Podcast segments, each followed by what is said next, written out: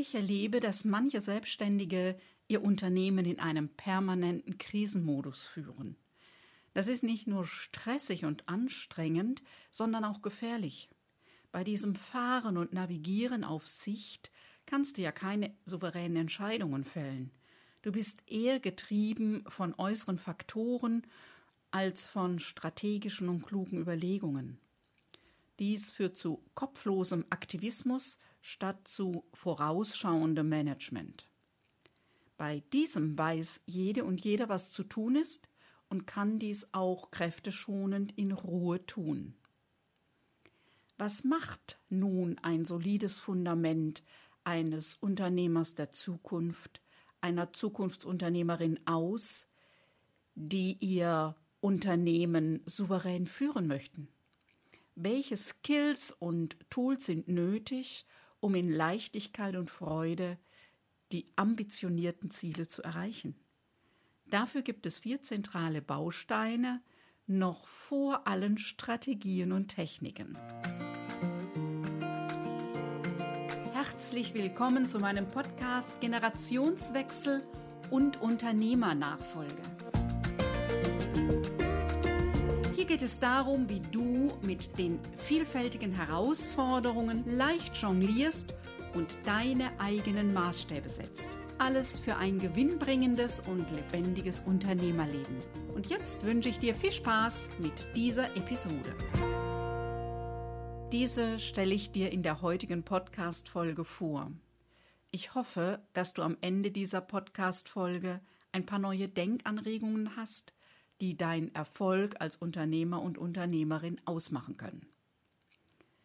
Ist das interessant für dich? Dann klicke auf Abonnieren, damit du keine Folge mehr verpasst. Denn dieser Podcast dreht sich um die Themen Unternehmerpersönlichkeit und Unternehmensführung sowie die Dynamik im Team und der Unternehmerfamilie. Und nun wünsche ich dir eine Menge neuer Impulse, denn Nachfolgeunternehmer und Zukunftsunternehmerinnen haben eine steile Lernkurve. Wenn du mich kennst, weißt du, dass ich viele Unternehmerinnen und Unternehmer begleite, ihre ambitionierten Ziele mit Freude und Leichtigkeit zu erreichen. Und natürlich, wer ein Unternehmen hat, muss dieses Unternehmen führen. Und da gibt es dann immer wieder so Situationen, wo ich denke, hm, hoffentlich geht das gut. Denn es gibt so ein paar Sachen, die sind elementar wichtig. Und was ich eben immer wieder erlebe, ist, dass viele irgendwie nie aus dem Krisenmodus herauskommen. Also, dass das immer unter Druck, unter hoher Anspannung, ob es einfach zu viel Arbeit und zu wenig Zeit ist, ob es zu wenig Kundenaufträge sind, ob es mh, mm, immer ein bisschen kritisch auf dem Konto ist, was auch immer, ob sie vielleicht die eine oder andere rechtliche Vorgabe nicht so genau kennen, kreativ mit manchen Dingen umgehen, was es auch immer ist. Ähm, ja, es gibt immer mal Katastrophen, aber prinzipiell sollte ein Unternehmen so organisiert sein, solltest du dein Unternehmen so führen, dass ideal das vorausschauende Management ist, dass du die Dinge gut aufgesetzt hast, was du weißt, was als nächstes kommt, dass du einen Überblick über deine Finanzen, deine Liquidität hast und all diese Dinge. Dann passieren sowieso die Kleinigkeiten, die dich dann schon mal ins Rotieren bringen. Hm? Da, klar, das passiert. Nur wenn die Basis so gar nicht stimmt, dann bringt dich eben sehr schnell ständig ins Rotieren. Die Frage ist jetzt, wenn das jetzt bei dir vielleicht auch häufig so ist, also wenn du siehst, irgendwie habe ich immer hier Land unter, dann gibt es eine Verführung zu sagen, es ist der Kunde schuld. Das Team hat es nicht richtig gemacht. Ja, du würdest immer etwas finden.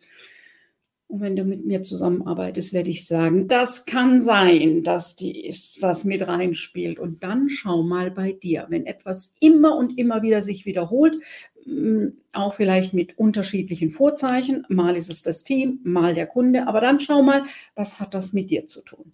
Und deshalb die erste Bereitschaft als Unternehmer, um souverän auf Dauer dein Unternehmen zu führen, ist die Bereitschaft, dich mit dir selbst auseinanderzusetzen. Die Frage ist, von wem kriegst du dann professionelles, aufrichtiges, wahrhaftiges Feedback?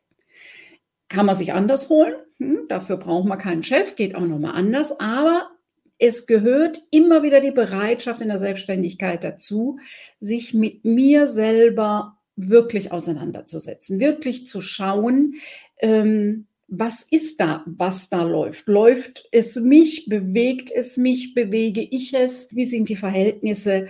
Was ist mein Anteil darin? Was entspricht mir und meinen Fähigkeiten? Und was kann ich vielleicht weniger gut? Das heißt nicht unbedingt, dass ich es lernen muss, aber ich muss schon mal wissen, dass ich es nicht kann und dann kann ich mir überlegen, wer das übernehmen kann. Also die Bereitschaft, mit mir auseinanderzusetzen. Wer bin ich? Was kann ich gut? Wo neige ich dazu, Dinge zu verschieben? Was will ich gar nicht so genau sehen? Wo will ich nicht hinschauen? Ganz entscheidend in der Unternehmensführung ist Führung, und zwar dich selbst und andere. Selbstführung, ja, nutze ich immer wieder das Wort. Nur wer sich selbst führen kann, kann auch andere führen. Und es ist der Faktor, der in der Regel, der oft wenig im Blick ist dass der sehr entscheidend ist. Vielleicht kennst du meine Grafik mit der Kugel, ja. Die Selbstführung ist der Ball, auf dem alles andere jongliert und sich ausbalanciert.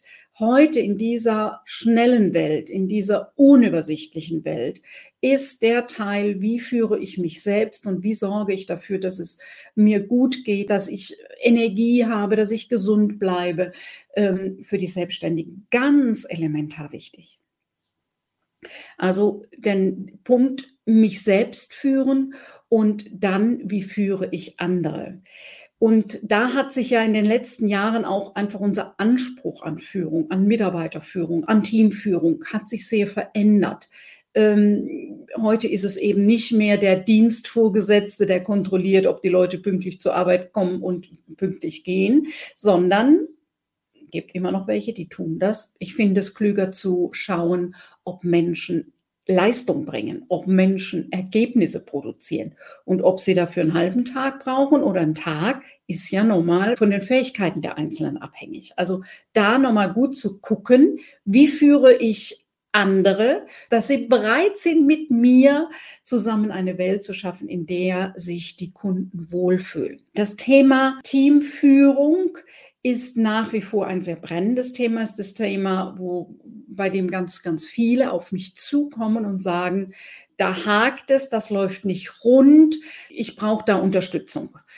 Ja, das ist ein ganz zentraler Punkt und die erste ist zum Beispiel, so kennen deine Mitarbeiter die Vision, der du folgst. Also das erste ist, wie ist deine Art der Kommunikation? Gibt es kurzfristige, kleinteilige Aufträge oder nimmst du sie mit auf deiner unternehmerischen Reise? Ein ganz wesentlicher Punkt. Ähm, der andere Punkt ist, willst du gerne zu viel kontrollieren? Wenn du das machst, wirst du Leute haben, die sehr kleinteilig denken. Willst du gerne lieber abgeben und loslassen? Ja, dann mach den großen Rahmen auf und gib ab und lass los und äh, sei überrascht, dass deine Leute vielleicht die Ergebnisse anders produzieren, als du gedacht hast. Und äh, vielleicht sind sie noch besser als das, was du gedacht hast. Und da gehört eben eins der nach wie vor Basics ist, wie delegierst du richtig? Kleine Aufgaben, mach mal das, mach mal das, sondern wirklich so, dass der andere einen Rahmen hat, in dem er sich und seine Arbeit organisieren kann um an dem Punkt nicht stehen zu bleiben. So wie vor Jahren geführt wird, passt das nicht mehr.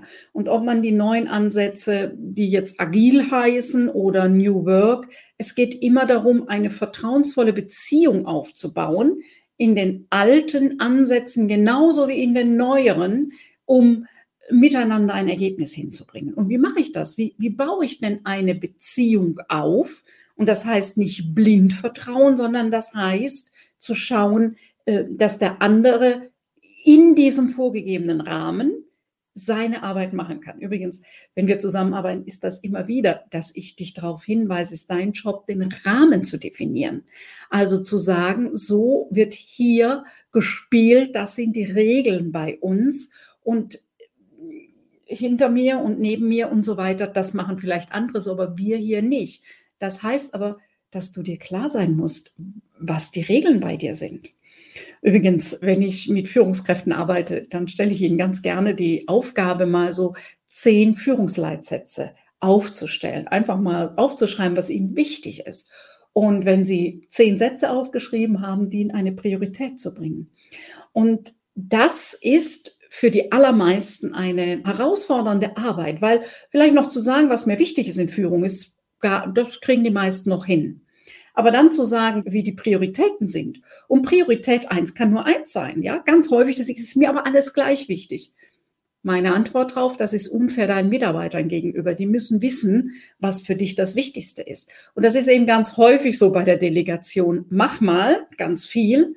Und der Mitarbeiter hat das Problem, dass er sich in den Prioritäten verheddert. Die Prioritäten zu setzen ist dein Job. Neben der Bereitschaft, dich mit dir auseinanderzusetzen, solide führen zu können, dich selbst und andere, ist ein Teil der Unternehmensführung, ja, Zahlen, Steuern, Finanzen und so weiter. Alles wichtig. Aber Grundlage davon ist Neugierde und Weiterbildung, um Freiräume zu schaffen. Nur wenn du dich weiterentwickelst, nur wenn du neugierig bist auf neue Märkte, neue Kunden, auch neue Produkte, nur wenn du dich weiterbildest, dein Team weiterbildet, fallen euch Abkürzungen und Lösungen ein.